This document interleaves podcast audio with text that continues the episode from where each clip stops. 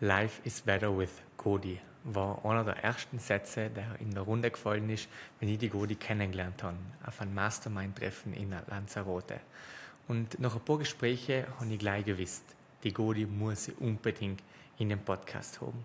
Und eins kann ich vorwegnehmen, es hat sich gelohnt. Wir haben ein sehr tolles Gespräch geführt, ein sehr tolles Interview aufgenommen und um ein, paar Punkte in den Raum zu werfen, auf die ich es freien, kennt's es geht um Stressverstehen, Gelassenheit leben. Die Godi macht Stresscoaching mit Führungskräften und hat uns tolle Tools und Werkzeuge mit auf den Weg gegeben, die wir für ihn unser Stressmanagement nutzen können. Es geht um seinen persönlichen Stirb- und Werdeprozess, dass man manchmal Versionen von sich selbst oder Teile von sich selbst sterben lassen muss, um wachsen zu können. Wir sprechen von, oder wir sprechen über Krisen. Ich kann Krise, du auch. So lautet das Stichwort von Godi. Und wir reden über Mut. Über vor allem Mut zur Wut. Und äh, das ganze Wutthema, für das die Godi auch äh, sehr begeistert ist und das sie in ihren Coachings weiterleitet. Darüber hinaus geht es noch um so viel mehr. Die kann ich die Episode live ans Herz legen. Jetzt gibt es ein paar Ausschnitte und danach freuen wir uns auf das tolle Interview.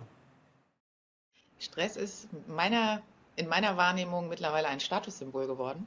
Wer nicht gestresst ist, der schafft nichts. Ne? Die ganze Welt ist im Stress, wenn man sich umschaut. Was heißt denn das jetzt? Stress verstehen, Gelassenheit, Leben. Weil das, was jeder will, ist ja erfolgreich sein, high performen, trotzdem all die Liebe und Anerkennung bekommen. Die Messlatte, ob du gut bist oder ob dein Business läuft, daran angeknüpft ist, wie gestresst du wirkst. Der Tipp ist mein äh, 3x3. Du kannst nur drei Baustellen in deinem Leben haben.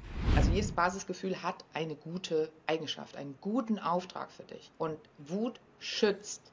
Jetzt denkt man sich, wenn jemand wütend ist und geht auf andere los, schützt doch nicht. Diese Person ist emotional so in einer Notlage, dass sie das Gefühl hat, sich selbst so verteidigen und schützen zu müssen, dass das dabei rauskommt. Wie will ich denn erfolgreich selbstständig sein, wenn ich immer noch mit einem Bein in meinem Angestelltenverhältnis stehe? Das ist eine Entscheidung. Und entscheiden heißt ja auch, ich entscheide etwas, ne? ich zertrenne etwas.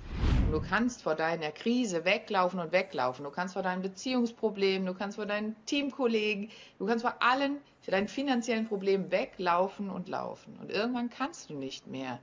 Aber der Tornado holt dich ein. Gibt es da Werkzeuge, mit denen du arbeitest, um das halt mal kurz zu entkoppeln mit, hey, schau mal, das ist nur Business, das brauche ich jetzt nicht so extrem zu stressen und mal den, den, den Druck aus dem Kopf zu nehmen?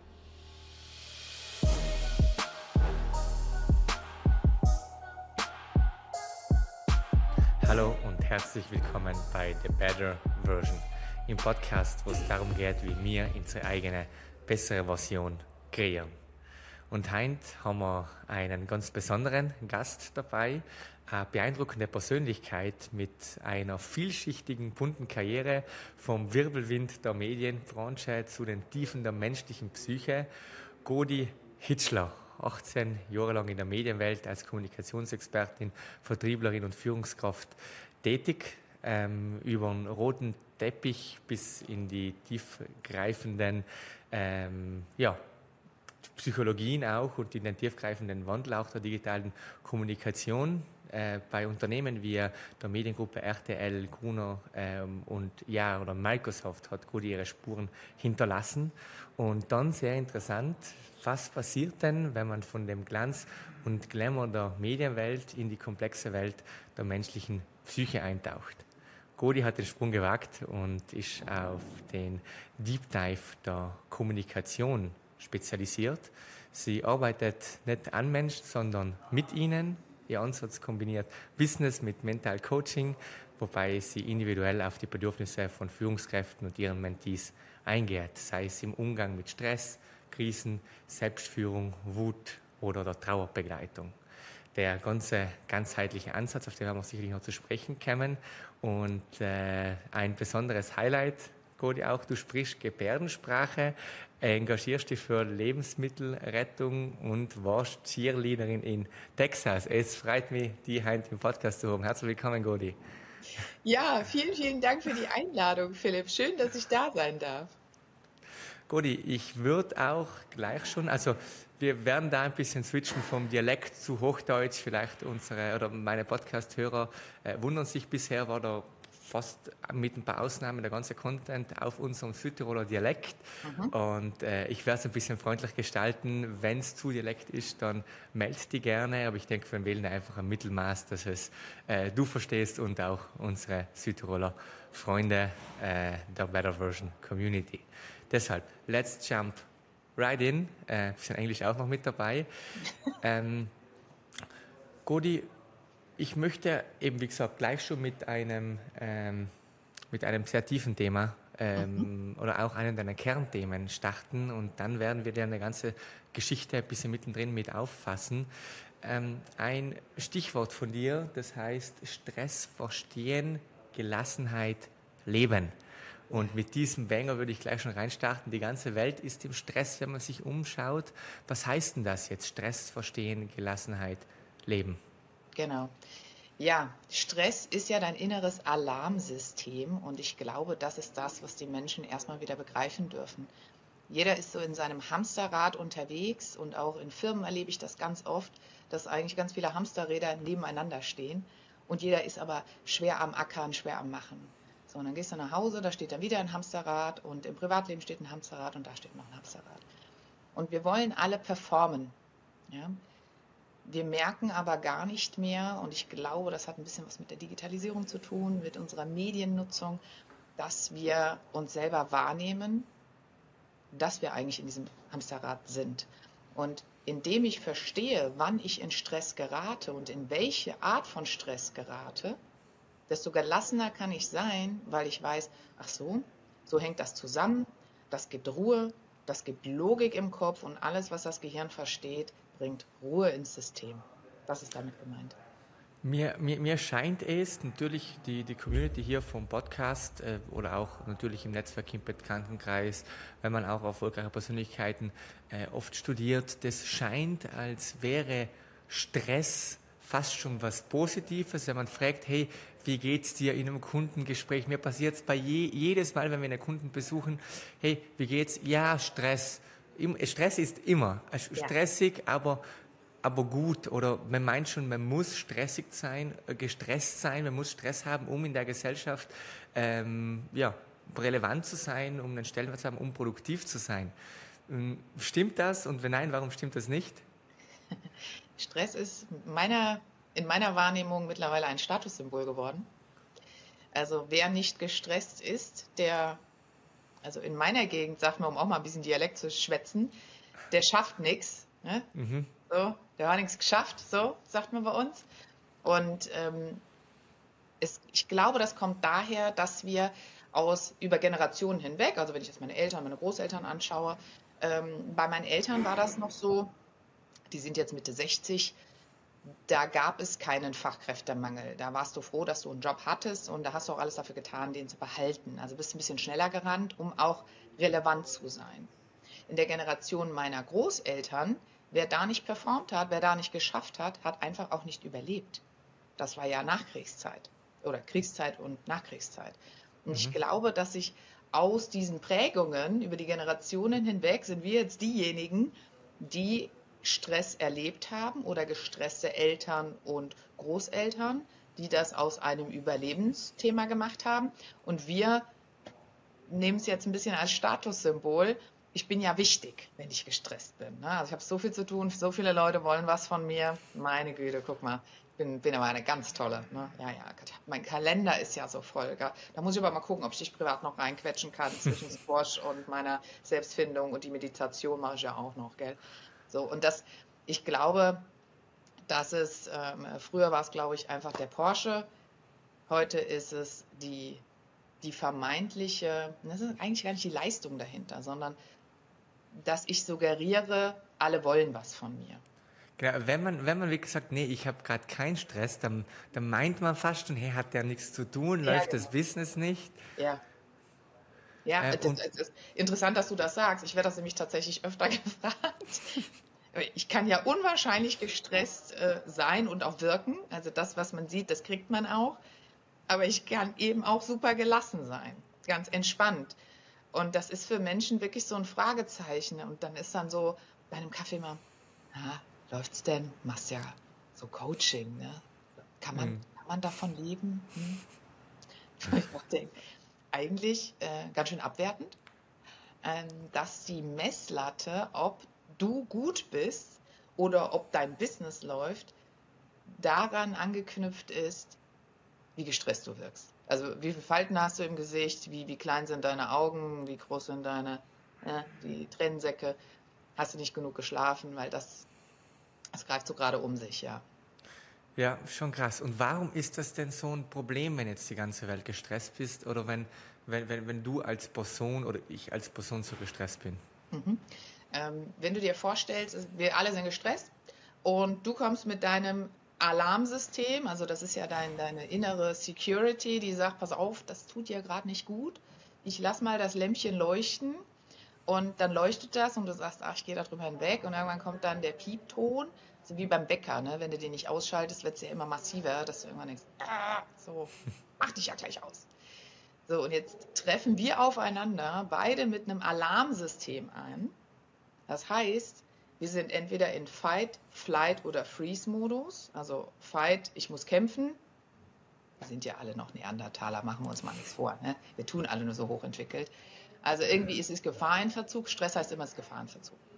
Mhm. So, entweder muss ich kämpfen, ich bin kampfbereit, Fight, Flight, ich muss flüchten, da komme ich gleich nochmal drauf, oder Freeze, ich habe eine Angst, der Säbelzahntiger, ich tue mal so, als wäre ich nicht da, dann bin ich angespannt und friere wirklich ein.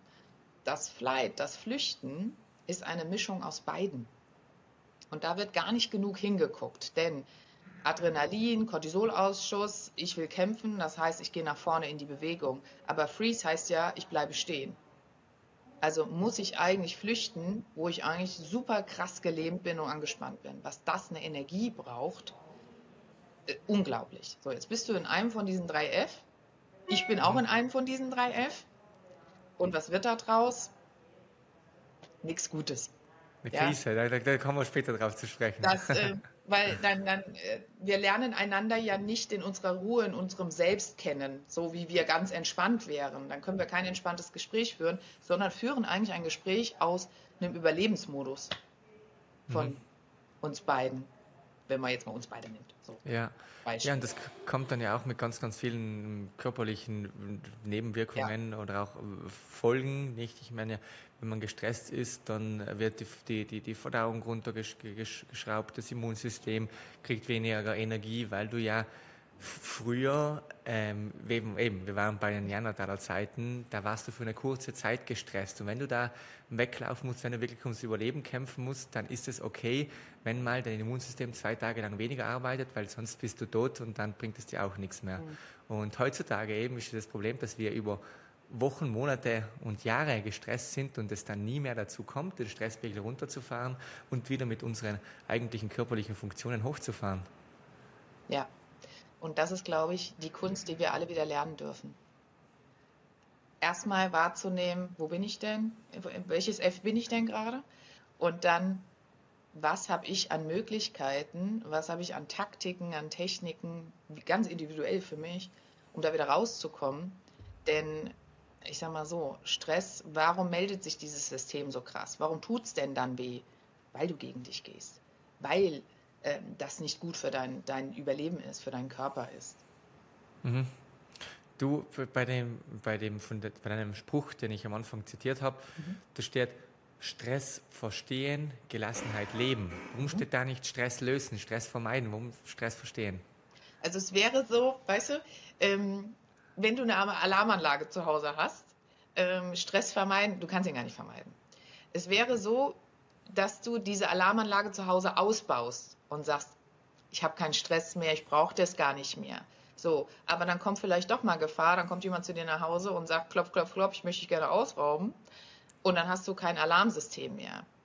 Das funktioniert nicht. Deswegen zu verstehen, wie, wie Stress funktioniert, Und dann hast du das Alarmsystem so zu programmieren, dass es auch wirklich nur auslöst, wenn da wirklich einer vor der Tür steht und nicht, wenn eine Katze vorbeiläuft. Ne? Äh, wenn, wenn, ich zu viel in Bildern spreche, ich bin ja die Königin der Metaphern, dann sagt mir das ruhig. Nee, es passt ganz gut. Irgendwann nehmen wir das als, als, als Skript für, für einen Zeichentrickfilm. Ja, genau. ähm, gut, Stress verstehen. Mhm. Das haben wir ja schon gerade ein bisschen ähm, mhm. so erläutert, was, was, was Stress denn ist. Braucht es noch was, damit wir den Stress verstehen können? Oder was brauchst du noch? Brauchst sicherlich noch Sachen. Ich glaube, es braucht, braucht Bereitschaft. Mhm. Weißt du, wenn du, wenn du dich ganz toll findest, dass du gestresst bist, ich sag's mal so. Ich habe vor kurzem eine Umfrage gemacht, um äh, die Stressverhalten meiner Kunden, potenziellen Kundschaft besser zu verstehen. Und habe diese Fragebögen ausgewertet. Und dann waren durchaus Menschen dabei, die sagen, ich brauche den Stress, der ist ganz wichtig für mich, dann performe ich am besten. Uh, stimmt, das sagen mehrere. Ja, ich brauche den Druck, ich brauche den Stress, sonst mache ich nichts. Mhm, genau. Was sagt die Expertin? Das sagt die Expertin, sagt das arme, arme Kind, das du warst. Das mhm. ist eine Überlebensstrategie, die du dir angeeignet hast, wahrscheinlich in deiner Kindheit. Das muss nicht von deinen Eltern gekommen sein, das kann von Bezugspersonen. Also ich sag mal so, die können es auch verkackt haben. Ne? So sind nicht immer die Eltern. Es ist auch nicht immer das innere Kind oder so. Aber in, in den frühen Jahren entwickelst du halt eben Strategien, um in der Welt klarzukommen, weil du kommst ja auf die Welt und weißt auch nicht so richtig. Bedienungsanleitungen gibt es nicht und kannst eh nicht lesen, weil du noch nicht lesen kannst. So. Und wenn du dann merkst, dass du etwas bekommst, Aufmerksamkeit, Zugehörigkeit, wenn du, wenn dein Alarmsystem so an ist, dann, dann verknüpft dein Gehirn das. Dann brauchst du das.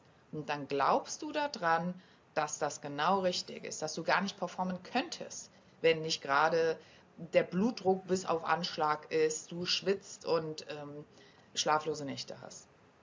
Mhm. Und ich, glaube mir, da glauben sehr, sehr viele Leute dran, dass das richtig ist und dass sie deswegen Höchstleistungen bringen. Und das, was ich in den Leuten immer sage, ist, nee, das ist nicht gut, weil es tut dir ja nicht gut. Ähm, deinem Körper, du hast ja schon dann irgendwann Krankheiten. Ich ziehe dir den Stecker, aber du wirst trotzdem weiter performen. Du kannst high performen und dich gut dabei fühlen.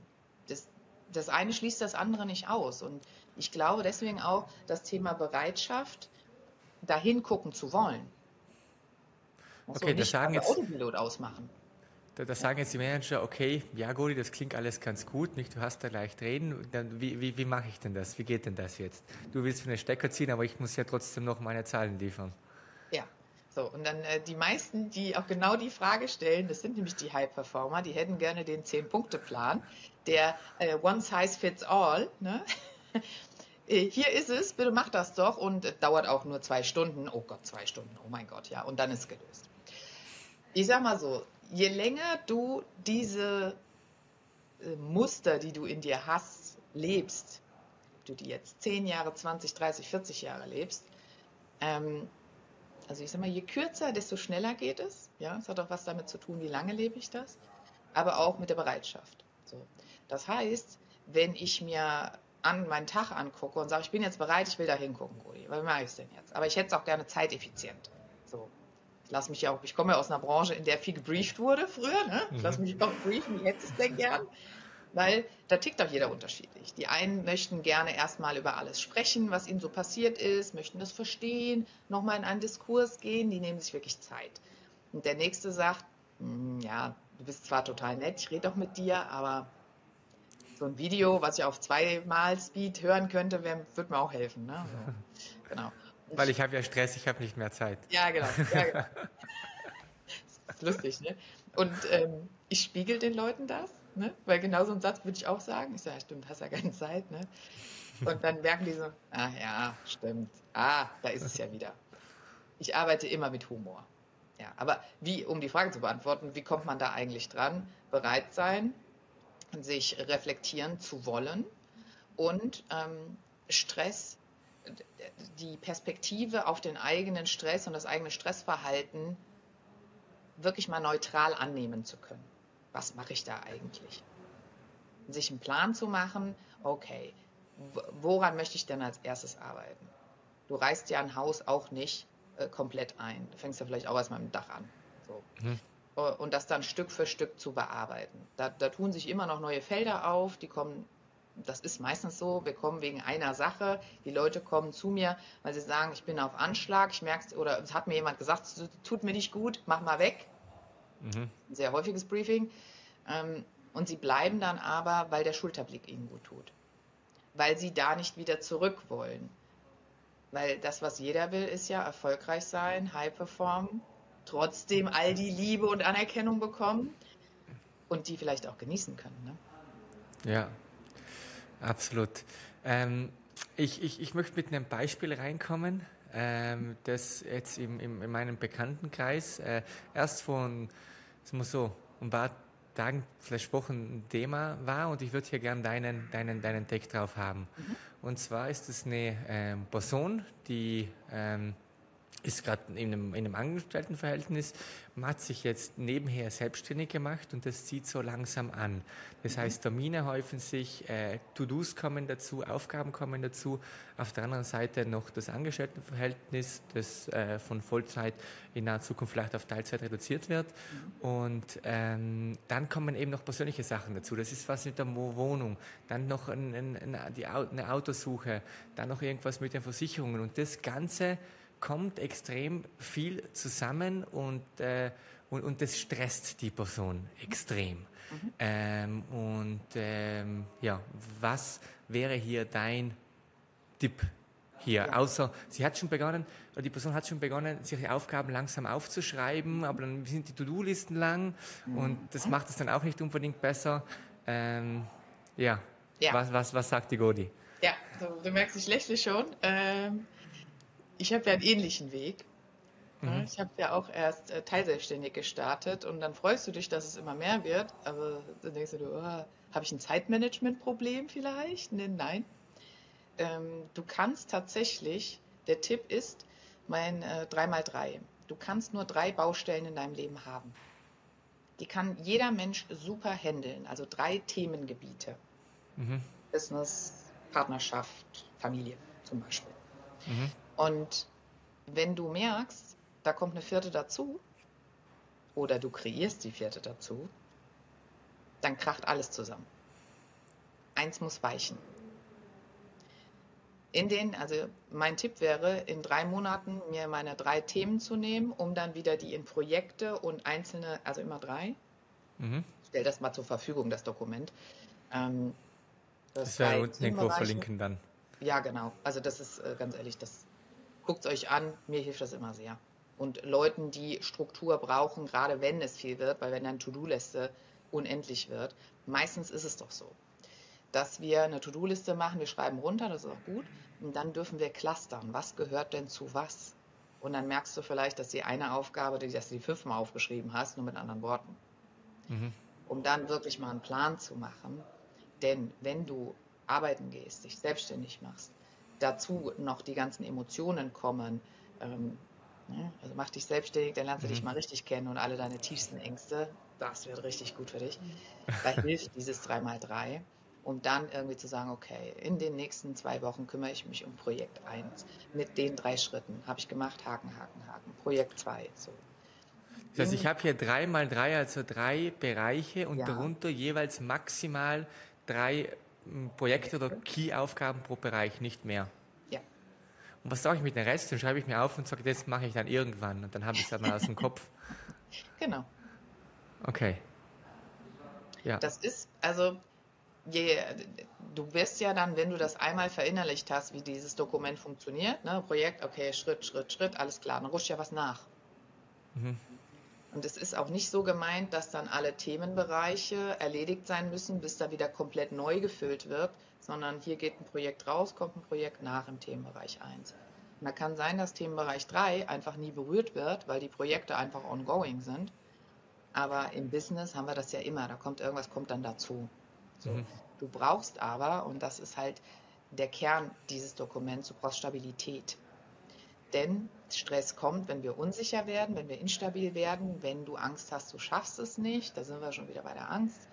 Und ähm, du möchtest dem ja auch gerecht werden. Und Vielleicht hast du auch ein bisschen Angst vor dem Erfolg, Angst vor der Sichtbarkeit, Angst, dass du eine Eintagspflege bist. Aber ich bleib doch noch mal im Angestelltenjob. Läuft bestimmt gerade nur so gut, war ja Glück und Zufall. Das sind ja so ganz gängige Themen, wenn wir in Richtung Selbstständigkeit wollen. Und dann gibt es aber Mechanismen, dass man das alles planbar macht, dass man das auf stabile Füße stellt. da hilft zum Beispiel so ein Dokument. Mhm, sehr gut.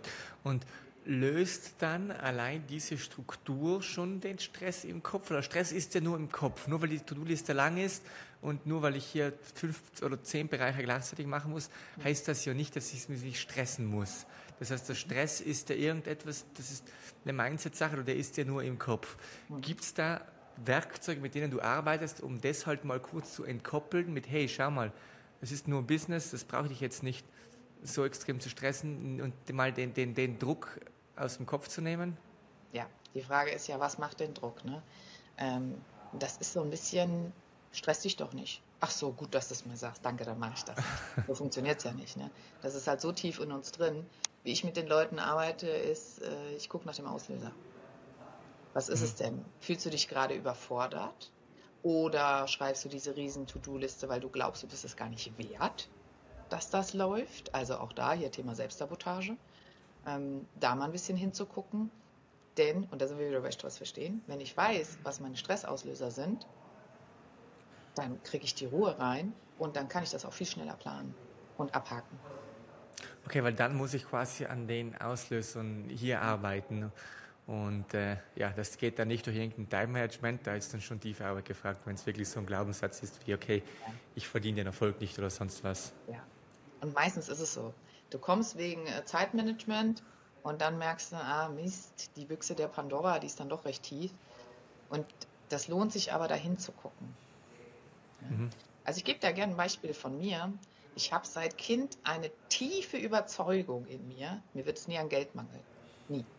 Mhm. Das, ist, das war schon immer so. Ich habe auch gerne ähm, meine, meine Münzen gezählt, so als äh, Kind, so mit sieben, acht, so was man hier mal 50 äh, Pfennig und so gab es ja noch, hat man alles mal gezählt und fand ich ganz toll. Dann bin ich in die Selbstständigkeit gegangen irgendwann. Ähm, ich war ja lange Führungskraft, ich habe ja ordentlich verdient, ich weiß ja, wie das geht. Ne? mhm. Und dann kamen die ersten Existenzängste. Mhm. Und das war für mich persönlich schon herausfordernd, weil ich gar nicht genau wusste, äh, kommt, Entschuldigung, das passt nicht. Ich, ich weiß doch, mir wird es nie mangeln. Ach so, steht da noch irgendwie, weil mir andere was geben? Nee, ich habe es doch in der Hand. Und ich glaube einfach, dass wenn wir auf diese Themen, auf diese Stressoren gucken, dass wir uns so viel mit uns selber beschäftigen dürfen. Und das, das ist ja auch ein Rat, der ist, der ist nicht von mir, der ist äh, Jim Ron, habe ich gestern noch ein Video gesehen, großer Jim Ron-Fan. Und er sagte auch hier, Leute, du kannst alles planen, aber wirklich 80 Prozent deiner Zeit arbeite an dir selbst, arbeite an deiner Persönlichkeit, arbeite an der Person, vielleicht die du sein willst, mhm. aber an der, die du eigentlich bist. Befreie doch das, das Unkraut darum weg, damit wirklich die Blume zu, zu aufblühen kann, damit du die sein kannst oder der sein kannst, der du wirklich im Tiefen bist. Mhm. Ähm, ja, mega spannend. Jim Ron, super Persönlichkeit und, und äh, danke auch fürs Teilen hier von deinen Tipps. Das heißt, wenn ich das jetzt kurz nochmal richtig für mich meine Gedanken zusammenfasse, mhm. wenn mich was stresst, dann haben wir bisher gehört, das Tool der 3x3-Methode äh, und auf der anderen Seite die Ursache zu suchen, die Ursache zu lösen, anstatt sich einfach nur zu denken, okay, ich habe nur ein falsches Time-Management oder ich habe einfach äh, sonst zu viel zu tun und so weiter. Ähm, ist das die also ist, ist das der Grund von der gesamten Stressarbeit oder gibt es auch noch andere Werkzeuge, die du oft in deiner Praxis ähm, so, so anwenden darfst? Ja, ich, ähm, das 3x3, das gebe ich Leuten gerne mit, ist aber nicht was für jeden. Also mhm. jemand, der Schwierigkeiten hat zu priorisieren oder zu organisieren, für die Leute ist das super. Äh, für die anderen, die tatsächlich, wo das Thema ein bisschen tiefer liegt, die machen das, aber es geht damit nicht weg. Was ich gerne mache, ist halt keine Symptombehandlung, sondern eine Wurzelbehandlung. Das heißt, ich gehe in deiner Psyche mit dir an dein Unterbewusstsein. Mhm. Denn wir können ja über ganz vieles reden und du glaubst, dass es das ist und du hast vielleicht mal eine Erfahrung gemacht, aber du weißt es ja gar nicht so richtig. Und in der Psyche Also nach dem Modell von Carl Gustav Jung steht das Selbst im Zentrum. Dahinter kommt der Schatten, das haben wir auch schon mal gehört, Schattenarbeit mhm. machen, das ist ja auch sowas, das geistert durchs Internet. Und dieses ominöse innere Kind, so, das Kind, was ich einmal war, also im Prinzip sind, ist damit zusammengefasst äh, in Altersclustern, also Kindheit, Tween, Teenager bis zu 25. Also eigentlich hast du mehrere innere Kinder in dir. Mhm. Ähm, die Erfahrung, die du da gemacht hast. Und dahinter, da liegt es in unserem ältesten Teil unseres Gehirnes, Animus und Anima, mhm. äh, der innere Mann, die innere Frau. Und da sind alle Erbanlagen zu Hause. Das heißt also auch Erbkrankheiten etc., wie, wie es, ob meine Haare braun sind, grün sind, so. mhm. aber auch Themen. Und da fällt dann da meistens das Stichwort transgenerationales Trauma. Sind wir jetzt alle traumatisiert? Nein, wir bringen nur Themen mit. Und wenn du dich mit deinem Unterbewusstsein nicht beschäftigst, was eigentlich auch schon eine Lüge ist, weil eigentlich denken sie jetzt nichts, haha, dein Unterbewusstsein steuert ja alles. Mhm. Wenn du da aber nicht an die Themen willst, gibst du das weiter und du wirst immer wieder dasselbe kreieren. Das heißt, da du ja aus Mann und Frau entstanden bist, Animus und Anima, hast du diese zwei Blöcke, die das alles speichern, da mal an den Tiefenspeicher zu gehen. Ich habe da eine eigene Technik entwickelt, ohne Hypnose, weil ihr denkt, ah, jetzt kommt Hypnose. Nein, mhm. ich hypnotisiere niemanden. Nein, schau nicht auf den Kreis, der sich dreht oder hier ist mein Pendel. das machen wir nicht. Ähm, du ziehst da eine Maske auf, du ziehst es übers eine Auge, um den einen Anteil zu aktivieren. Und dann kriegst du ein Fragenset von mir gestellt. Und dann machen wir kurz eine Pause. Wir wechseln quasi die, also du ziehst die Maske über das andere Auge, kriegst dieselben Fragen gestellt und in den meisten Fällen gibst du ganz andere Antwort, bei vollem Bewusstsein.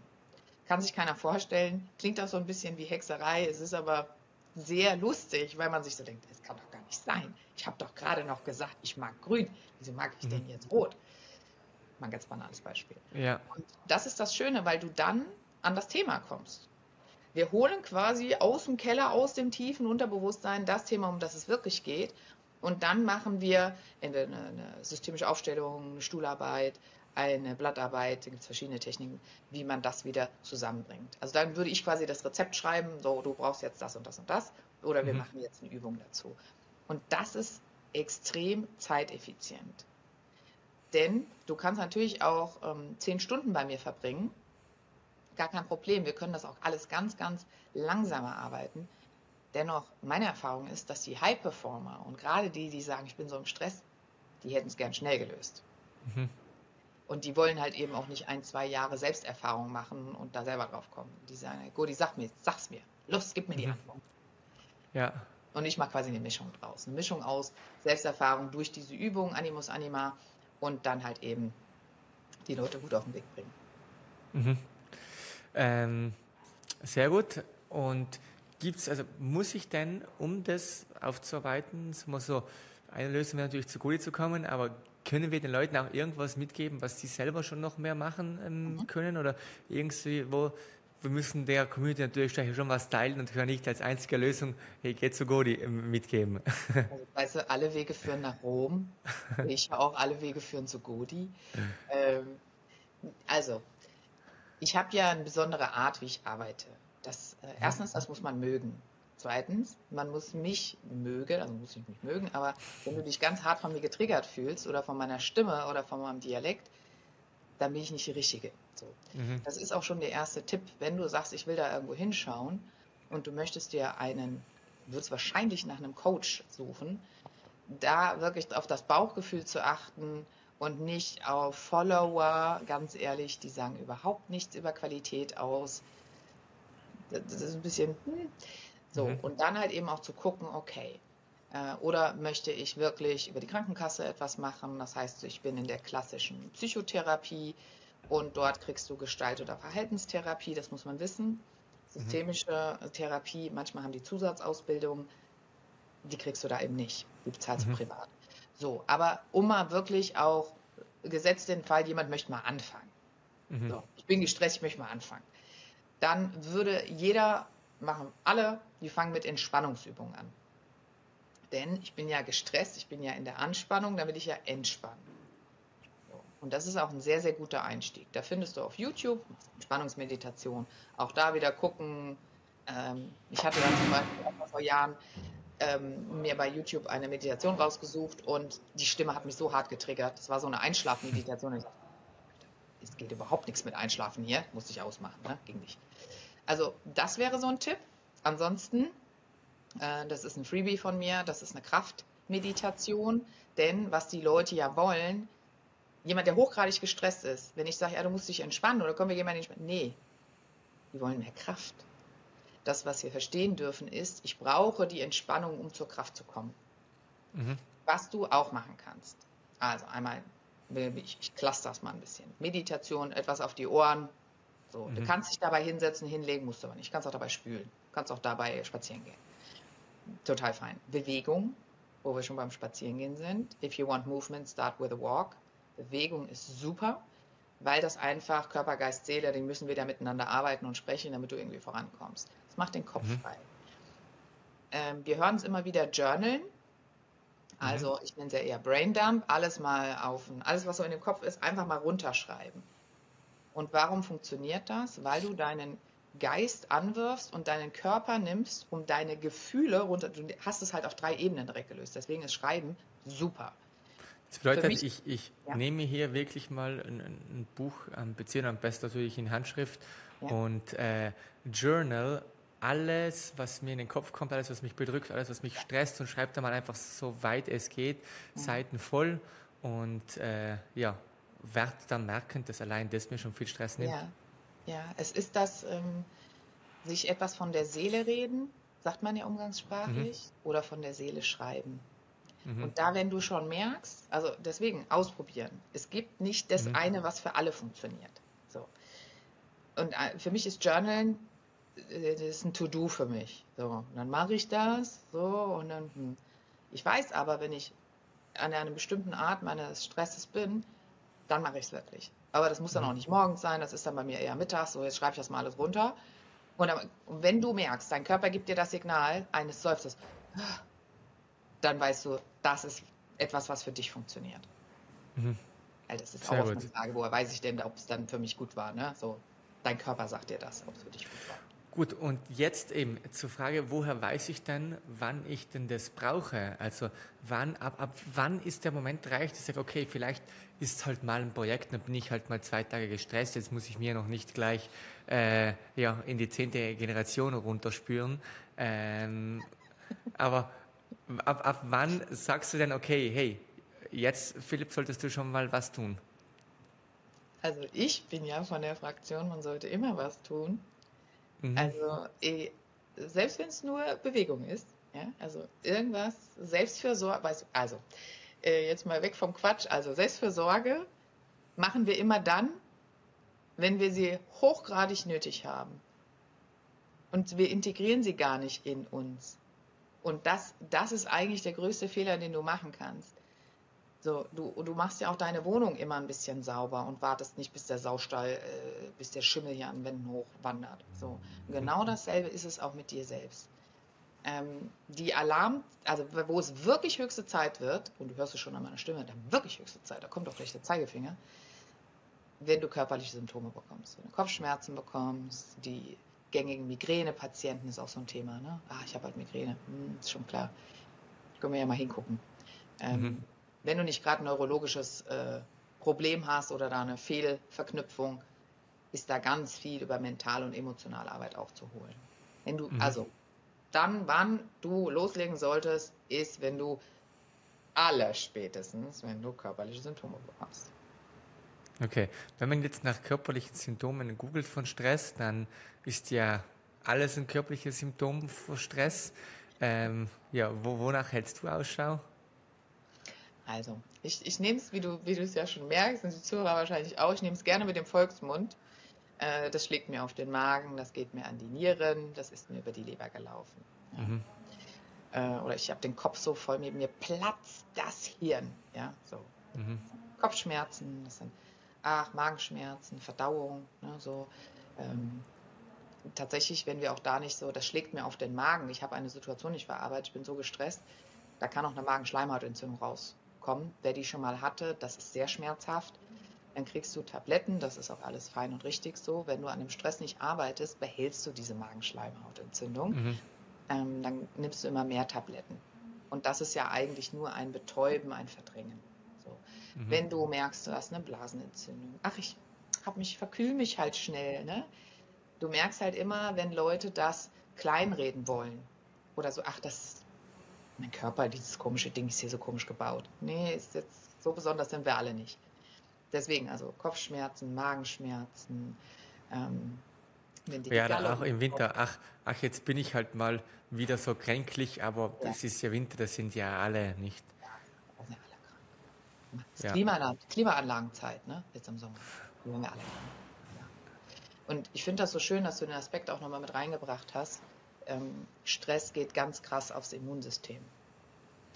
Obwohl es unser inneres Alarmsystem ist, fährt es eigentlich alles, was wir nicht brauchen, runter.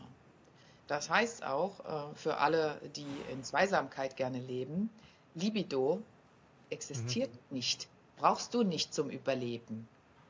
Also mhm. ist, ist nice to have, aber wenn ich mir überlege, ich bin da in der Steinzeit und renne gerade vor dem Mammut weg, brauche ich jetzt, brauche ich, weiß nicht, ob ich da eine Libido brauche.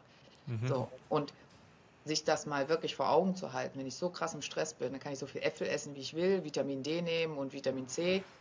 Ich kriege das nicht gewuppt. Warum? Weil die Energie woanders hinfließt. Die Energie, die Ressource ist dann Überleben, Stress. Der Stress frisst das alles. Ja? Stress ist ja auch so ein Worthülse. Ähm, und es geht halt eben nicht ins Immunsystem. Mhm. Ich glaube, der Satz, wenn der mal bei allen durchsackert, dann sagt man, ah ja, okay, ja stimmt, soll ich was tun? Darf ich integrieren?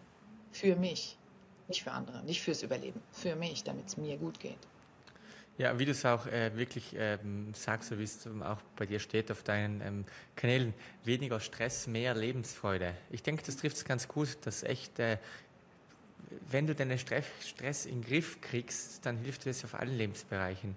Ja. Egal, ob das jetzt wirklich die romantische Beziehung ist, äh, natürlich das Geschäft, äh, deine Gesundheit, deine Familie und äh, mehr Lebensfreude. Ja, ich denke, das trifft es ganz gut. Ja. Ach, du weißt du, das mit der Freude, ich, ich sage das den Leuten auch gerne, weil gerade in Einzelberatungen, dann, was haben sie Schönes erlebt? Ne? Was, was gab's? Ja, ach, wir hatten dann Geburtstag. Ich so, und warst du denn wirklich da? Geist, warst du wirklich präsent, anwesend? Oder ist der Tag an dir vorbeigerauscht?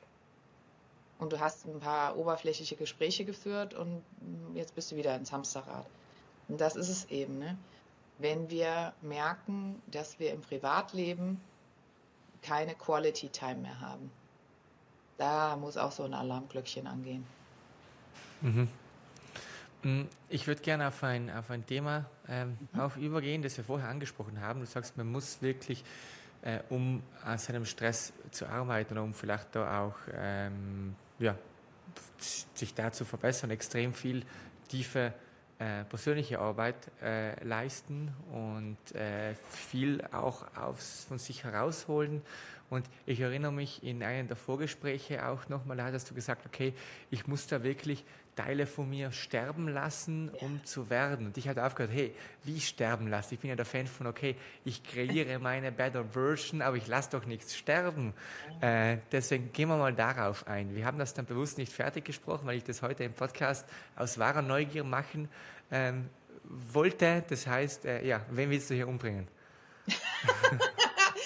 du, ich sage ja, ich meine, ich wäre äh, wär auch so so ein Mafia-Boss wird mir auch gut stehen. Aber dann wird es mir auch immer so leid tun. Auch dann wäre auch nicht so gut die, die neue Option.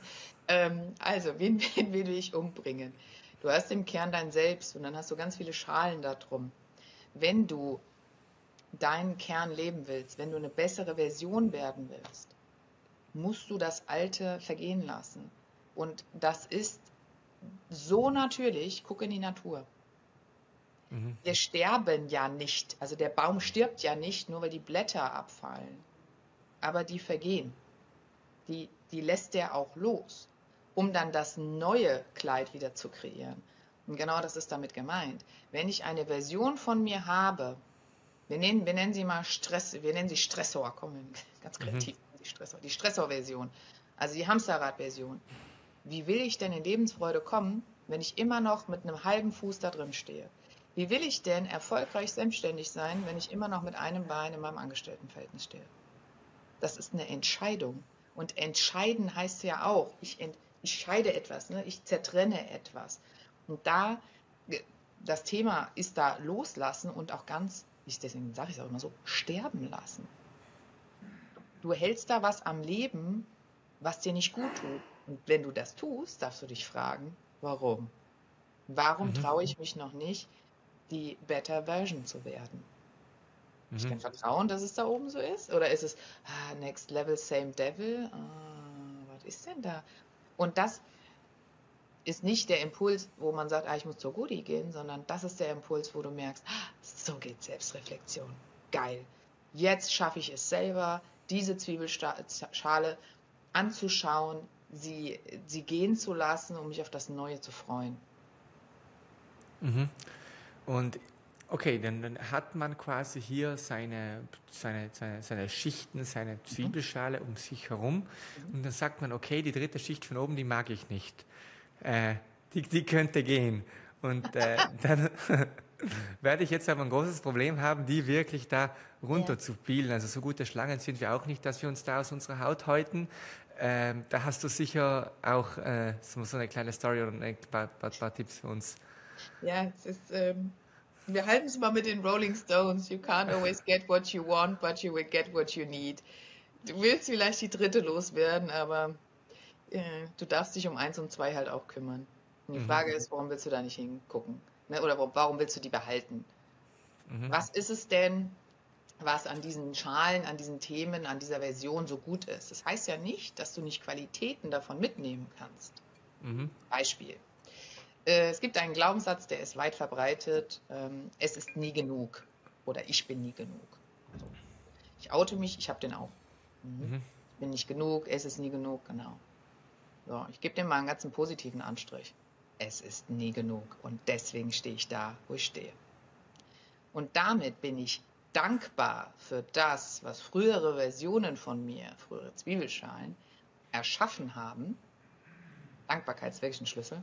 Danke Kind, dass du das gemacht hast. Danke Teenager, dass du so wütend warst. Mhm. Ja, sind ja meistens wütend. Und ein Rebell warst. Und das umgekehrt hast in, ja, es ist nie genug. Und deswegen zeige ich es der Welt. Und das ist es eben. Ne? Wir können uns entscheiden, bin ich mit dieser Zwiebelschale, bin ich das Opfer? Oh ja, aber ich hab ja und ich könnte ja. Mhm. Oder sage ich, nee, das reicht mir noch nicht. Ich gehe noch mal ans Buffet des Lebens. Und das ist es eben. Ne? Du kriegst das, was du brauchst und es fühlt sich halt nur manchmal nicht so schön an. Das mhm. ist es halt. Und sagst, es ist dann einfach äh, eine, eine Mindset-Geschichte zu verstehen, okay, du kriegst das, was du brauchst. Ähm, oder muss man das erkennen oder kann man das überhaupt erst im Nachhinein sehen, wie Steve Jobs sagt, you connect the dots äh, erst im Nachhinein? Ja, ist, meistens machst du es äh, reflektierend, also rückblickend. Mhm. Das, wenn du da so ein bisschen in diesem Game drin bist, dann hast du, weil du ja ein paar Erfahrungen schon hast, dann weißt du, ach, das hat, formulierst du wahrscheinlich dann auch, das habe ich gerade so gebraucht. Mhm. So. Ich bin aber manchmal auch noch so der Meinung, nö, hätte ich so nicht gebraucht. Mhm. Hätte ich mir auch leichter gewünscht. So. Mhm. Aber auch da sind wir wieder bei Jim Ron. Wünscht dir nicht, dass es leichter wäre, wünscht dir, dass du besser darin wärst. Ja. Absolut. Und dann sind wir wieder in der Eigenverantwortung. Denn ich, ich will natürlich Themen lösen und dann denke ich mir, oh, habe ich das jetzt nochmal gebraucht? Na toll, das war jetzt aber eine Kiste.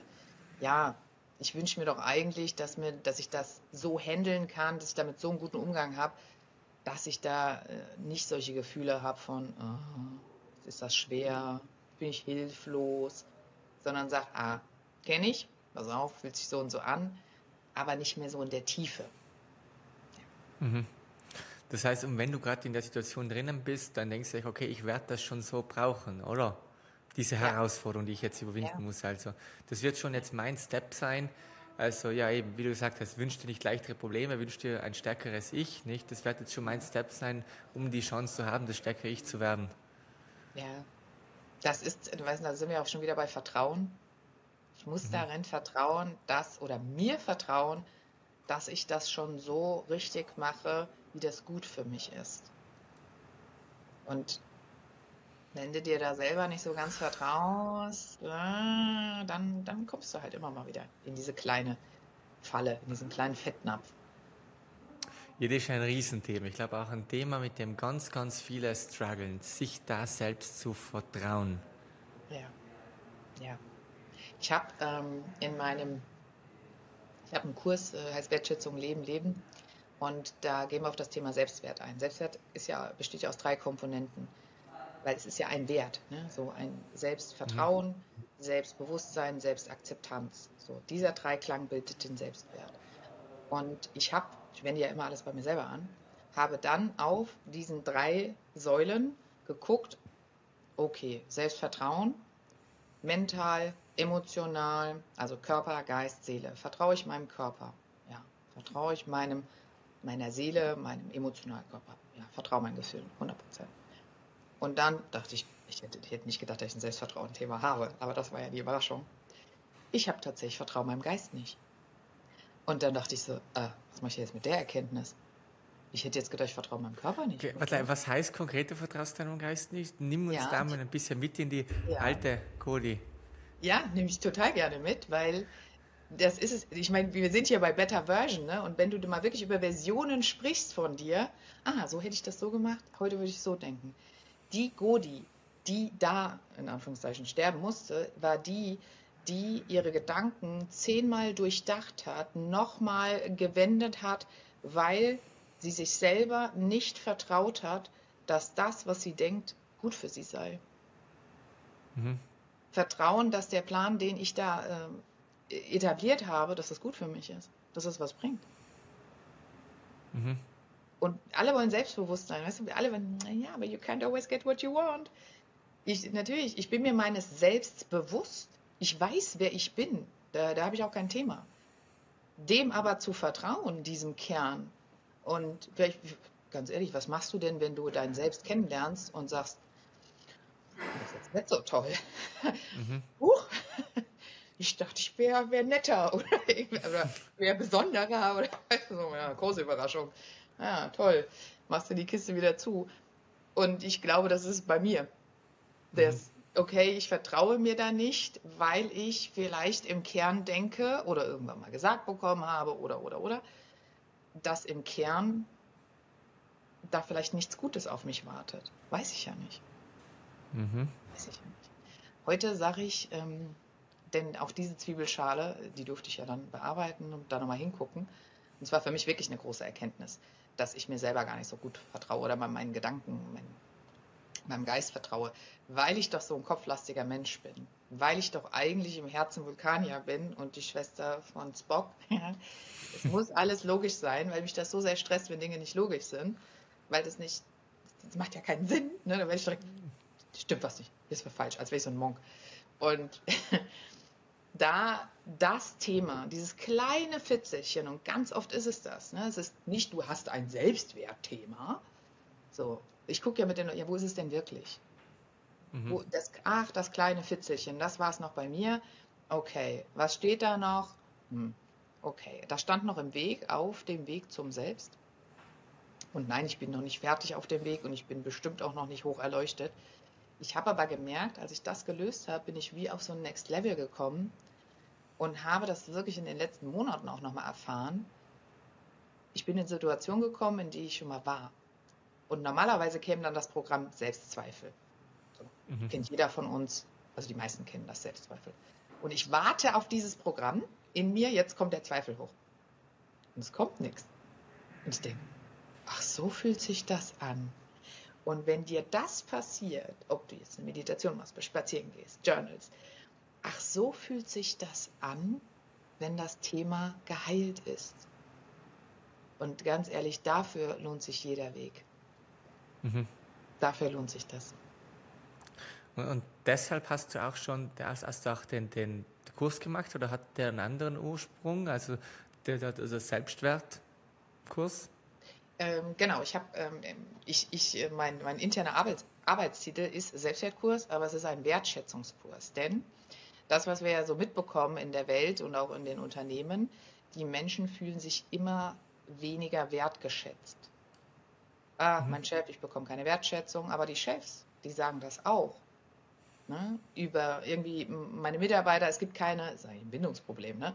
Ähm, es gibt keine Beziehung, keine Bindung mehr zwischen den Ebenen, weil mhm. Sprache und Dialog sich verändert hat.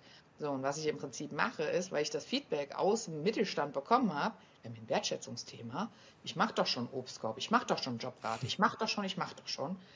Die, die obere Ebene, die gibt, die sagt, ich habe keine Ahnung mehr, ich bin hilflos, für funktioniert ja gar nichts.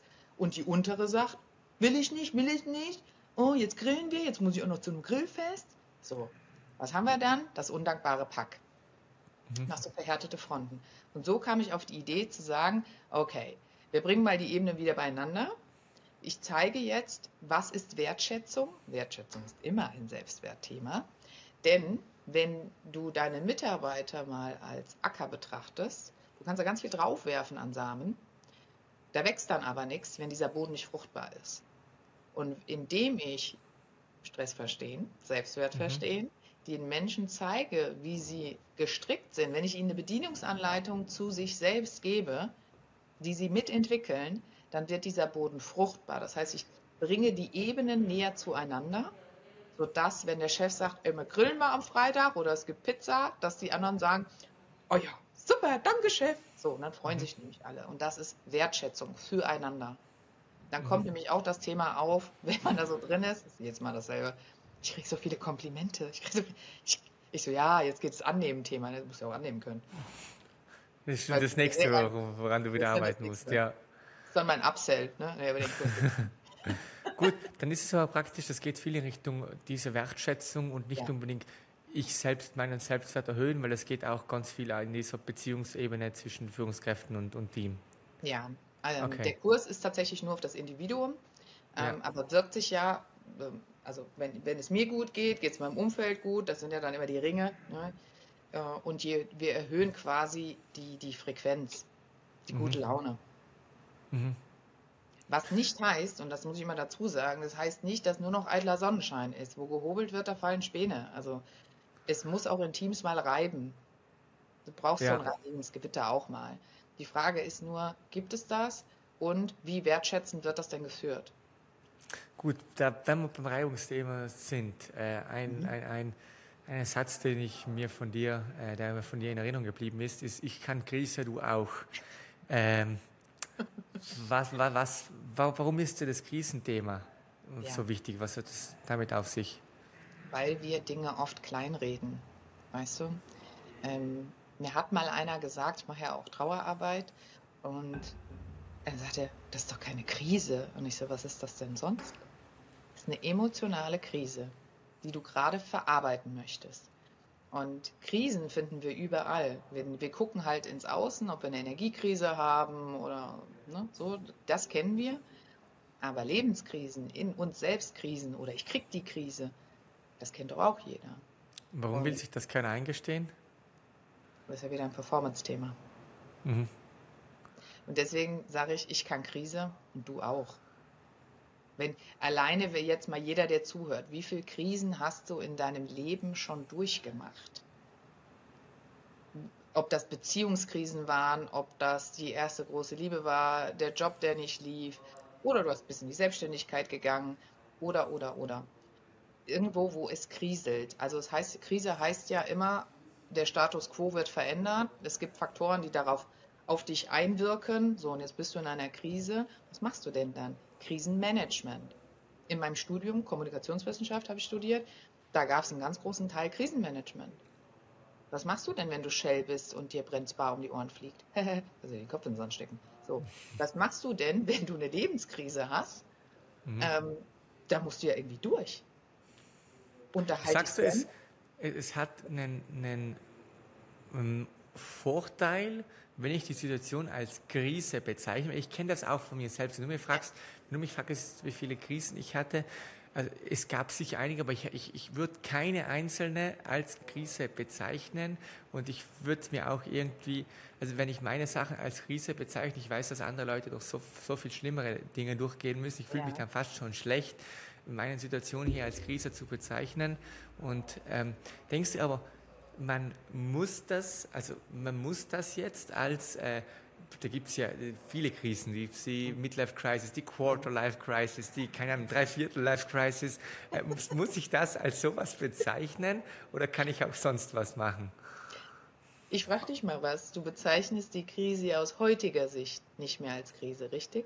Mhm. mhm. Hast halt schon ein paar gehabt, ne? Wie hat sich denn damals angefühlt, als du mittendrin standst in dem Orkan? Aber auch nicht so als Krise. Das war dann vielleicht äh, ja, schon ein enormer, ein enormer Stress. Ähm, mhm. Vielleicht wusste ich nicht, äh, wohin oder ich habe schon also was vielleicht ein bisschen den Halt an gewissen Routinen äh, verloren, aber das war dann nicht unbedingt sehr lange anhaltend und nachdem ich hier ein sehr ähm, auch wieder rationaler Mensch habe ich gleich gedacht, okay, gut, das ist so, passt, jetzt kann es mir ein paar Tage schlecht gehen, danach, wie komme ich da wieder raus? Äh, aber ich habe das quasi so gemacht, weil ich das auch, ich habe das nie ganz konkret als Krise betitelt, weil es für mich immer so lang anwirrt, so, oh, ich bin jetzt in einer Krise und das ist so ein großes Thema. Ich denke für mich persönlich, wenn ich das sage, okay, ich bin jetzt in dieser Phase, in dieser Season und äh, das und das und das passt mir nicht, das möchte ich ändern, das bin hier nicht ich, wie komme ich da wieder raus? Mhm. Äh, kommt es mir vor, dass ich leicht wieder rauskomme, wenn ich das nicht als, als, als die äh, Krise bezeichne. Deswegen, sagst du, manchmal hat es auch Vorteile, wenn ich das schon als Krise bezeichne? Ich bin immer dafür, die Dinge beim Namen zu nennen, aber ich fand es gerade sehr schön und interessant, wie du Krise umschreibst. Und das darf jeder, der zuhört, auch mal für sich tun. Ist tatsächlich auch mal eine schöne Reflexionsübung, die ich in so, in so Gruppensachen mache. Was ist denn Kritik für dich? Was ist denn Krise für dich? Und wenn wir dann alle mal vorlesen, da kommen ähnliche Sachen raus, aber es ist für jeden doch ganz individuell. Und für dich ist eine Krise etwas, also eigentlich machst du dich in dem Moment ja ein bisschen kleiner. Dein Leid reduzierst du, andere haben es viel schlimmer. Mhm. Guck mal, da ist Krieg. Ja, mhm. aber es löst ja jetzt meine Situation nicht auf. Das, äh, was ich besonders schön finde, ohne dich analysieren zu wollen, ist ja nur eine Beobachtung. Nee, gerne. Ähm, wie geht man mit Krisen um? Deswegen auch, ich kann Krise, du auch. Und genau das haben wir gerade besprochen. Ähm, du kannst dich wie eine Kuh verhalten ne, oder wie ein Büffel. Wenn der Orkan kommt, ne, ich, ich, ich, war ja mal Cheerleader in Texas ne, und da habe ich viele Orkane gesehen, beziehungsweise Tornados. Es gab auch im Fernsehen immer Tornado Watch. Ganz aufregend für mich, weil das kann ich ja gar nicht. Ich mhm. dachte in Texas, ich sterbe. Als da sieben Zwirbelchen da oben. Ich dachte, oh Gott, jetzt sterben wir alle, habe ich am Fernsehen gesehen. So, also, was macht der Büffel? Der läuft auf diesen Wirbelsturm zu. Und durch. Und dann ist vorbei. Und nichts anderes hast du gemacht. Du bist einmal kurz stehen geblieben, hast gesagt, okay, was haben wir denn hier? Sachlage? Ne, was passiert hier überhaupt? Dann einmal kurz durch. Das ist eine Krisenmanagement-Fähigkeit. Der, äh, die Kuh läuft weg. Und du kannst vor deiner Krise weglaufen und weglaufen. Du kannst vor deinen Beziehungsproblemen, du kannst vor deinen Teamkollegen, du kannst vor allen, für deinen finanziellen Problemen weglaufen und laufen. Und irgendwann kannst du nicht mehr. Aber der Tornado holt dich ein. Und dann hast du nämlich das Gefühl, dass das so eine riesen Krise ist. Und dabei, für dich war es gar keine. Für jemand anderen ist es eine Krise. Es sind halt verschiedene Strategien, damit umzugehen. Das heißt, es führt nichts daran vorbei, selbst reflektiert zu analysieren, okay, wo stehe ich und dann wirklich darauf zuzugehen, da auch in diesen Schmerz zu gehen. Natürlich ist es nicht fein, wenn der Büffel hier durch den Tornado läuft und äh, das dann zu lösen. Und da, ja, also, ja, da, da gibt es fast keine andere Möglichkeit. Oder wie siehst du es? Das sehe ich, das sehe ich ein bisschen anders. Ähm, ich bin, also, ich habe ja eine therapeutische Ausbildung auch und es gibt durchaus Kollegen und Kolleginnen, die sagen, nein, richtig ist es erst, wenn die Menschen heulend auf dem Boden liegen und sich darum rollen. Der Meinung bin ich nicht. Mhm. Ich bin der Meinung, das geht auch anders. Wir müssen ja alle noch lebensfähig sein. Du kannst ja nicht drei Wochen da irgendwie zu Hause einsperren mit Taschentüchern und sagen, ja, mein Job lege ich auch mal an den Nagel. So, wenn wir mal bei dem Wirbelsturm bleiben, mhm jetzt kommt ein bisschen, wer sich mit Wirbelsteuern auskennt, der sagt jetzt, genau so ist es. Also, du kommst da rein, das heißt, du musst ja einmal durch die Wand, würde das wirklich, wirklich sein, ne? du holst ja eine kleine Blessur. Du musst mhm. ja einmal durch die Wand. Dann ist dieser Wirbelsturm in sich hohl. Mhm. Und im Auge des Orkans ist es am allerruhigsten, da passiert überhaupt nichts. Du siehst die Dinge, wie sie um dich rumwirbeln, du kannst dir einen Überblick verschaffen. Dann würdest du vielleicht denken, naja, dann bleibe ich da doch drin. Da ist doch ruhig, da habe ich doch mal Ruhe. Ist halt nur blöd, weil im Wirbelsturm der Sauerstoff irgendwann weggeht. Das Ganze nicht. Und du musst ja immer in Dynamik bleiben. Du kannst ja nicht stehen bleiben und mal wie in der Kunstgalerie dir alles anschauen, sondern du musst ja in Bewegung mit diesem Wirbelsturm sein, um in der Ruhe zu bleiben. Das heißt, stehen bleiben, das ist der Tod. Mhm.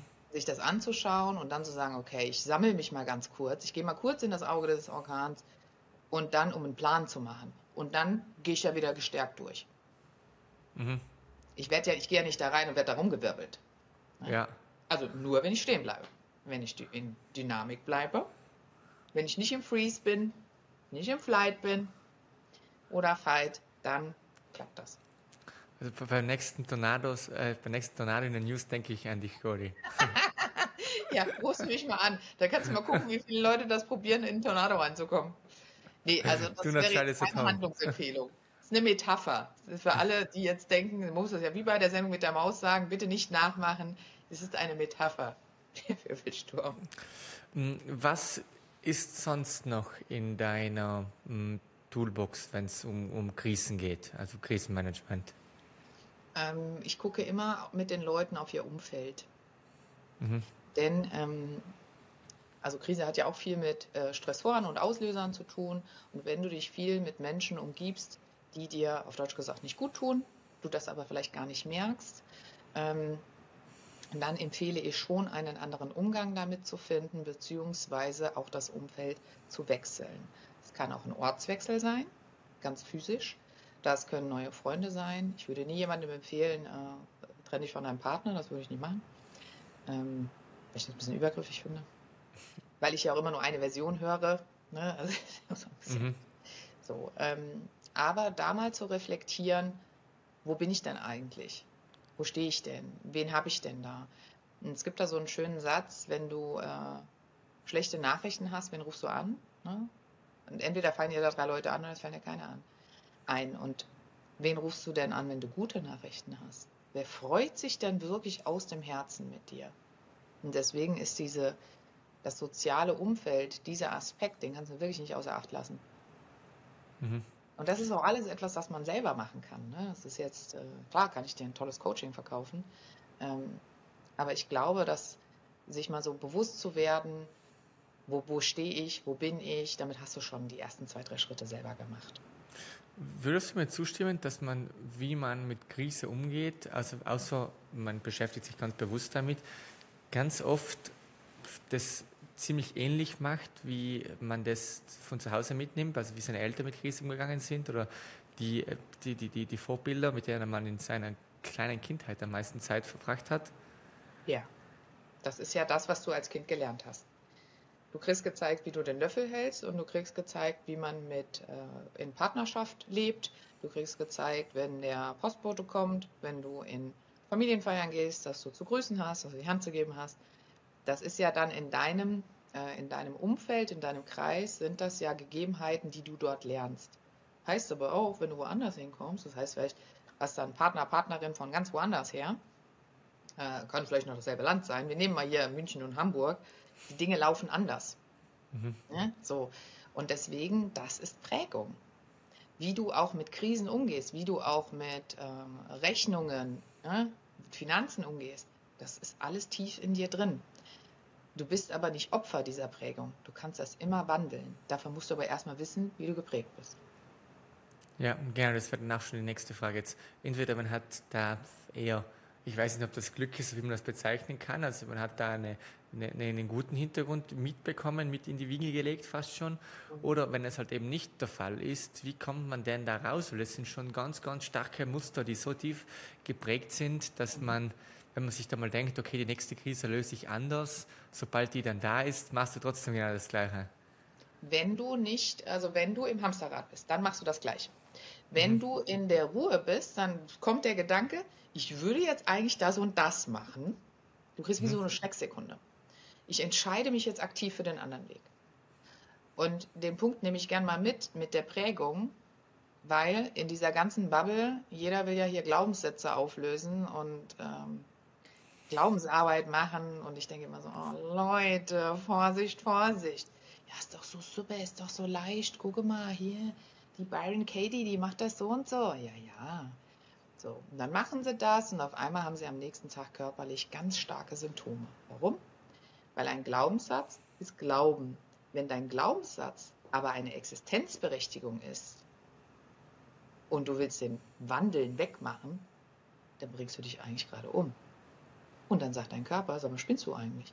Und deswegen kriegst du körperliche Symptome. Und deswegen sage ich immer, Leute, geht zu Leuten, die, die das gelernt haben, denn die erarbeiten mit euch, ist es ein Glaubenssatz, ist es eine Existenzberechtigung. Das ist eine Existenzberechtigung. Was, ja, genau. Was für Glaubenssätze sind Existenzberechtigungen? Ähm, das kann man so pauschal nicht sagen. Ist, mhm. ähm, Im Prinzip sagt eine Existenzberechtigung, wie tief die Prägung ist. Und in deinem Familiensystem, in deiner Ursprungsfamilie, Vater, Mutter, Kind oder Kinder, welche Rolle hast du da? Was ist, warum darfst du existieren, heißt das? Wenn jetzt ähm, jemand immer der Entertainer ist zum Beispiel ähm, und kriegt deswegen Anerkennung und in der Prägung ist dann hängen geblieben, wie so ein Anker, äh, ist es hängen geblieben, ah ja, gut, ich muss der Entertainer sein und deswegen darf ich leben. Und das, da bist du nicht drei Jahre alt, da bist du noch jünger. Da passieren solche Dinge. Hm. Und das gibt dir deine Existenz, die Erlaubnis für deine Existenz. Und da gilt es halt hinzugucken. Es kann jeder Glaubenssatz kann eine Existenzberechtigung sein. Mhm. Deswegen gucke ich immer noch mal ein bisschen, bisschen tiefer und frage da noch mal zwei, drei andere Dinge, um das halt eben auch auszuschließen. Ja. Mhm. Ähm, ja, vielen Dank fürs Teilen. Ähm, Goli, wenn wir noch ganz kurz ein bisschen Zeit haben, würde ich auch noch aufs, aufs Thema Wut an, ja. eingehen. Das äh, ansprechen. Das ist ja auch ein großes Thema von dir. Ähm, ja, damit warst du nicht nur im Fernsehen, sondern damit machst du auch sonst äh, ganz viel von deiner Arbeit. Das Stichwort, du hast immer so tolle Stichwörter. Mir gefallen deine ganzen Sätze. Wiederum Mut zur Wut. Also ich zitiere die einfach nur aus, aus deinen Kanälen. Ähm, Gehen wir da ein bisschen ein. Warum braucht es denn Mut zur Wut, wenn Wut doch eigentlich etwas ist, was in dieser Gesellschaft so unterdrückt wird und das man so wegstecken sollte? Ja, ich, also du merkst ja schon, ich liebe das, dieses Thema, weil Wut ist eines unserer fünf Basisgefühle. Du kommst ja mit so einem Grundstock auf die Welt, hier so, so eine Grundausstattung, ne? Das ist es. Und Wut ist dein innerer Beschützer. Das heißt, es kommt ein Stressor, es kommt ein Mammut, es kommt ein Säbelzahntiger, es kommt, heutzutage kommen die nicht mehr, heute kommt was anderes vom Außen. Dann hast du die Wut, die Adrenalin ausstößt, um Flight und Fight zu machen. Das Aber was nur, wenn jetzt ein Säbelzahntiger kommt, dann bin ich doch nicht wütend auf den Tiger. Nee. Oder wie geht das? Nee. Äh, Wut heißt im Prinzip nur, Blutdruck geht hoch, Adrenalin wird ausgeschüttet. Das mhm. heißt das auf körperlicher Ebene. Es ist jetzt nicht, oh, der hat mir jetzt aber was Böses getan und jetzt bin ich aber wütend auf dich, weil du hast dich nicht an die Regeln gehalten. Nee, das ist, das ist die moderne Version von Wut, ne? von Drama das, was Wut in dir ist, Wut heißt im Prinzip loslegen. So. Und ich sag mal, in der Steinzeit hat auch keiner diese Wut als Befindlichkeit gesehen, sondern es ist etwas, was dann Aggression hervorhebt, um zu überleben, um sich durchzusetzen. Und du hast in dir diese gute, also jedes Basis, Basisgefühl hat eine gute Eigenschaft, einen guten Auftrag für dich. Und Wut schützt. Jetzt denkt man sich, wenn jemand wütend ist und geht auf andere los, schützt doch nicht. Diese Person ist emotional so in einer Notlage, dass sie das Gefühl hat, sich selbst so verteidigen und schützen zu müssen, dass das dabei rauskommt. Okay, also ganz gut, nur dass wir am Anfang mhm. das klargestellt haben. Dankeschön ja. für das Erklärung, was Wut denn ist. Sonst glaube ich, haben wir hier ein Missverständnis. Mhm. Und die Leute meinen, wütend heißt immer, ich muss zornig sein. Es ist ja was anderes als Zorn, nicht? Die ja. fünf Basisgefühle ähm, ja, schilder mir die nochmal auf, weil dann merkt man eigentlich, dass das Einzige, was dich hier wirklich mit Puls geht hoch, Adrenalin in Bewegung bringt, dass das dann die Wut ist und dass das nicht als Zorn zu verstehen ist, wenn wir jetzt noch weiter drüber reden. Ja, also Zorn äh, tatsächlich, dann kommen wieder, dann kommen so Glaubenssätze noch dazu. Ne? Die packen wir dann auch noch in den, den, den kleinen Koffer rein. Also du hast fünf Basisgefühle. Wut, klar. Äh, Freude, Angst, Trauer, und Ekel. Und alles, was du so fühlst, ist auf diese fünf zurückzuführen. Mhm. Wie ich es vorhin schon mal sagte, Scham ist zurückzuführen auf Angst. Wenn du dir überlegst oder mal guckst, wenn ein Kind sich so schämt und so, dann sind das alles Signale von Angst. Es ist halt nur wie so ein, so ein neuer Zweig, der da kreiert wird. Und damit hast du Wut als Schutz. Angst ist auch eine Form von Schutz. Geht halt nur einmal muss ich nach vorne gehen, einmal muss ich zurückbleiben. Freude als Lebensfreude, als Endorphine, damit wir glücklich sind im Leben. Ähm, Ekel bewahrt dich vor Dingen im Dschungel, die du da nicht essen sollst. Ne? Mhm. Und auch, jetzt gehen wir ja heute in den Supermarkt einkaufen, warum haben wir immer noch das Basisgefühl Ekel? Warum ekeln wir uns vor Menschen? Weil die uns nicht gut tun.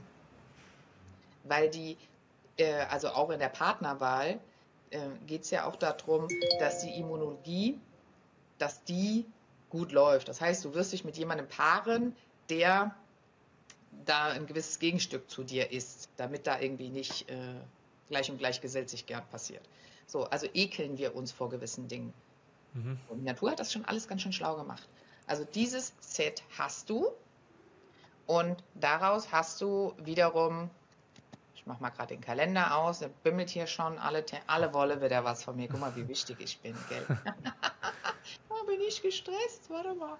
So, also die fünf Basisgefühle haben wir.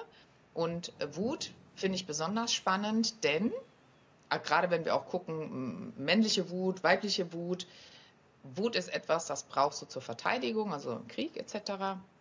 Du brauchst es aber im Büro, brauchst du es nicht. Mhm. So, aber du hast es ja in dir.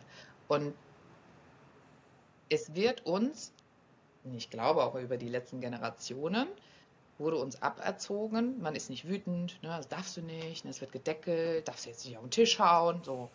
Dann machst du halt mit 30 einen Durchsetzungskurs, weil dir mit äh, 12 die Wut verboten wurde.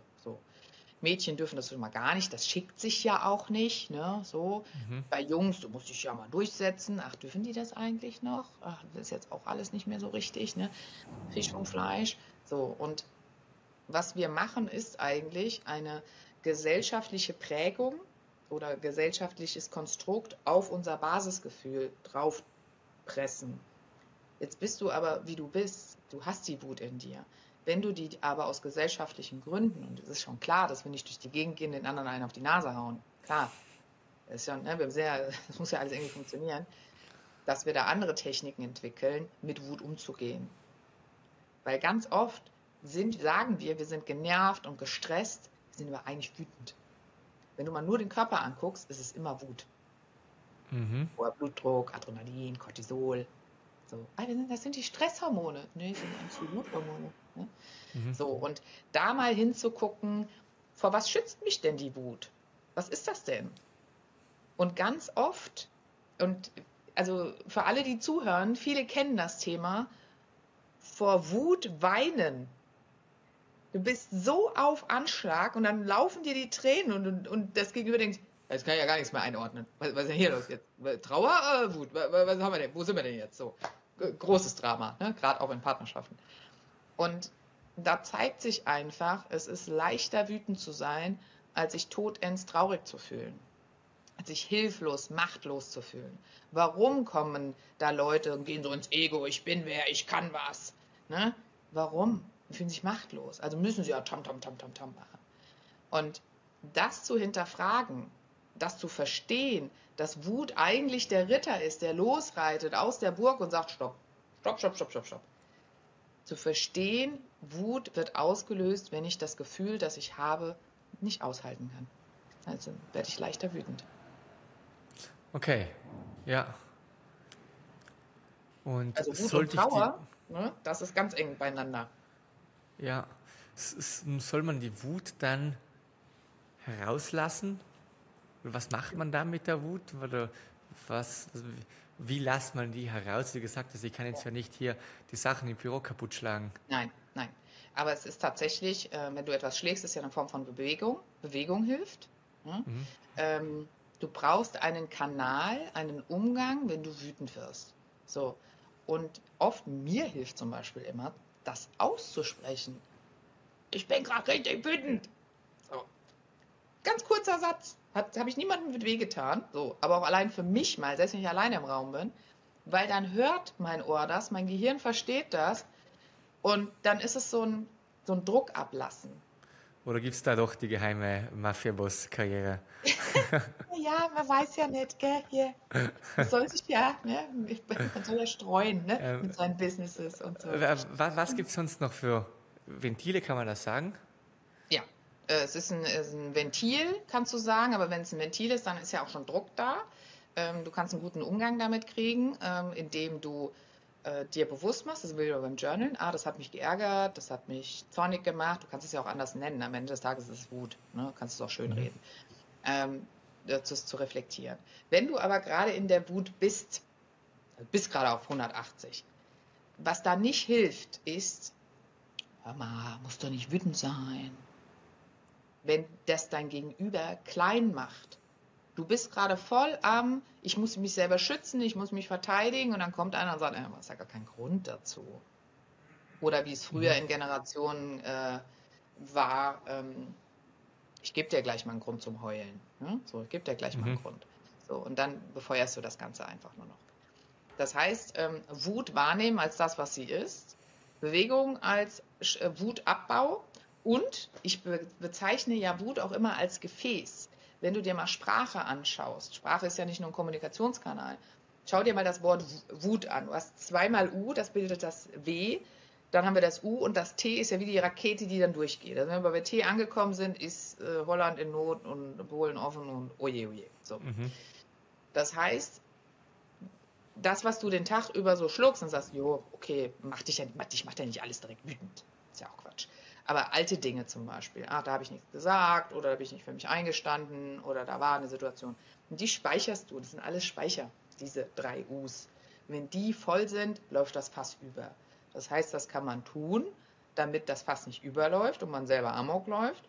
Man macht aus dem Weh, das schüttet man aus und dann wird aus Wut Mut. Mhm. Und dann mal hinzugucken, was macht mich denn da so wütend? Ah, was, was für ein Gefühl steht denn eigentlich dahinter? Oder habe ich Wut von meinen Ahnen mitgebracht? Es gibt ja, mhm. das kennt man ja auch so, ne? Ah, die, die Familie, ach, die sind immer so ein bisschen auf Standgas, die sind immer so ein bisschen, ne? Ja. Und ich sag mal so, so ganz ohne Wut fände ich es auch nicht so toll, weil ich möchte mich ja im Falle des Falles verteidigen können. Mhm. Deswegen ja. ist das ganz wichtig. Mhm. Können, können wir da beim Thema Wut, war das die Story von der Grillparty? Kann man die nennen? Von der Grillparty. Hilf mal kurz auf die Sprünge. Ich glaube, ich glaub, da warst du auf einer, auf einer Grillfeier und dann war ein Bar. Hatte, hatte das mit Mut zu tun? Ja, ich, ich, ich erinnere mich Nee, ist das verwechselt was.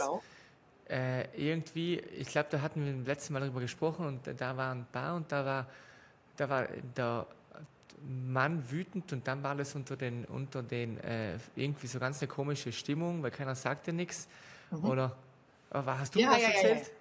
Ja, ja, aber ich kenne auch so eine Situation. Ich weiß nicht, ob ich das war, aber ich kenne, kenne so eine Situation, ähm, wenn jemand so wütend ist, dass alle anderen sich wegducken. Mhm. Die gehen ja dann in die Angst. Mhm. Die gehen ja dann selber, da geht ja keiner hin und sagt, so jetzt, ich, ich, ich kämpfe jetzt mit dir. Und im Prinzip verpestest du ja damit die Stimmung. Ne? Klar, mhm. weil es ist dann keine schöne Feier mehr. Das passiert, ne? So, dass wenn du selber merkst, du bist voll auf Aggro, mhm. verlass den Raum. Mhm. Umfeld, Situation verlassen und dir die Chance geben, alles, was du an Menschen, an Stressoren um dich rum hast, weil die reden ja dann auf dich ein, da einfach mal wieder runterzukommen. Mhm. Also und, dieses, was? Ich muss mal kurz für die Tür, weißt du, so dieses, ach, ich, ich gehe mal kurz Zigarette, ich muss für die Tür, also würde ich rauchen, oh, tue ich ja, ja nicht. Kannst du dann einen Smoothie trinken gehen? Ich gehe Smoothie trinken, genau. Dann sitzt du hier in diesem Strohhalm. Äh, was kann man auf der anderen Seite tun? Also wenn die, die, die, die andere Person, äh, man merkt, da kommt eine Wut hoch.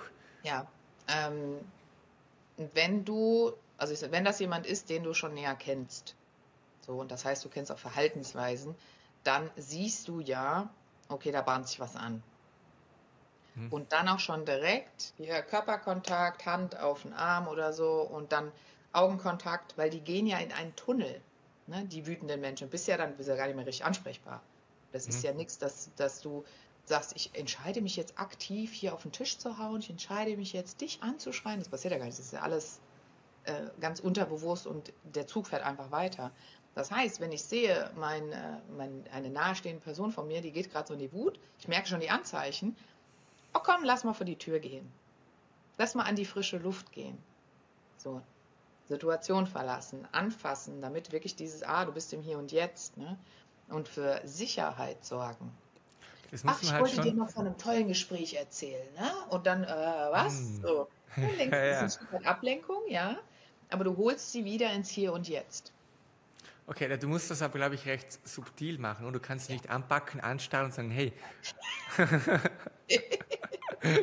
Dann triggert es das noch mehr. Ja, kommt auf den Menschen drauf an. Einige muss man anpacken und sagen, stopp. Du kannst ja auch ein, ein Codewort äh, vereinbaren. Mhm. Wenn du jetzt in der Gesellschaft bist, dann, ich kann dich nicht anpacken und sagen, jetzt hör mal, stopp, jetzt hör mal auf. So, das kriegt ja auch jeder mit. Du willst ja der Person auch nicht das Gesicht runterreißen, dass sie dann mhm. in die Scham geht. Das, ne, mhm. Weil, äh, wie, äh, wenn mal einer richtig ausgeflippt ist, keiner findet das gut. Die meisten mhm. Leute schämen sich danach. Mhm. Aber es gibt durchaus Menschen, wenn die in ihrem Tunnel sind, da muss man mal ganz kurz eine Ansage machen. Jetzt, stopp, mhm. aufwachen, Basilikum. Also irgendwas, wo du, äh, achso, achso, was so triggert, damit dann wieder irgendwie da oben was losläuft. Ne? Ja. ja. Ähm, mega, toll, dass wir das Thema auch noch reingekriegt haben. Ähm, ich möchte auch äh, so langsam Code gegen Ende kommen. Ein, ein, eine, eine kleine äh, ähm, Geschichte habe ich noch, oder Geschichte, ein, ein kleines Thema, das ich anschneiden möchte, und das ist das Thema Vision 2024. Wir sind zwar noch zu früh, aber wir hatten ihn auch in den Vorgesprächen ähm, so, so ein, das tolle Thema von, was soll ich im alten Kapitel belassen und was nehme ich mit. Ähm, ja ich denke, man muss das ja nicht zwingend immer zu Silvester tun. Wenn jemand jetzt die Episode hört, der kann das auch jetzt machen. Ähm, oder zu Silvester sich einen Reminder setzen, dass er das nochmal anhört.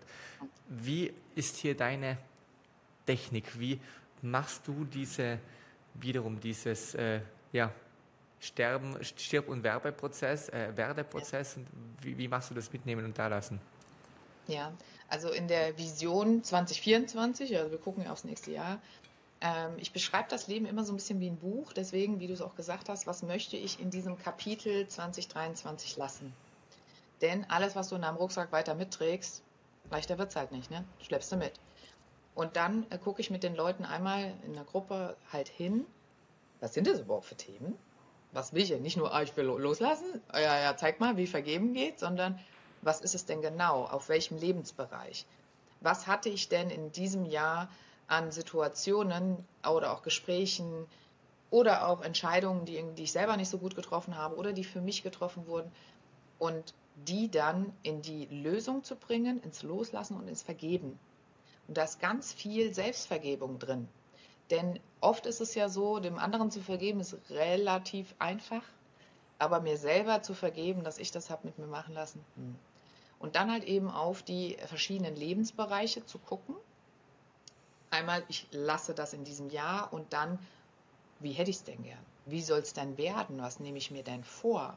Denn wenn ich Platz mache für, was nehme ich mir denn vor? Ich muss ja erstmal rauskehren, Müll rauskehren, mhm. so, Trash raus, um dann halt eben auch den Platz zu schaffen im, in der Psyche, im Gedächtnis, im, im Gehirn zu sagen, okay, Kreativität, Muse, jetzt küsse mich und äh, das mache ich über zwei Wochen, ab dem 25. Dezember, ja, da ist Weihnachten. Mhm. Ähm, und dann halt eben jeden Tag 30, 60 Minuten in der Gruppe. Und warum? Weil du dann etablierst, zwei Wochen lang, jeden Tag was für dich zu tun. Mhm. Und nicht so ein Workshop, oh, wir machen mal hier zwei Stunden was und dann lasse ich die Leute ziehen, sondern dass du auch wirklich in das Ich kann es, ich will es, ich tue es. Wir können das, wir wollen das, aber wir tun es ja meistens nicht. Und Veränderung und Verhaltensveränderung entsteht dann, indem ich da Regelmäßigkeit reinbringe. Und deswegen wird das Ding auch zwei Wochen.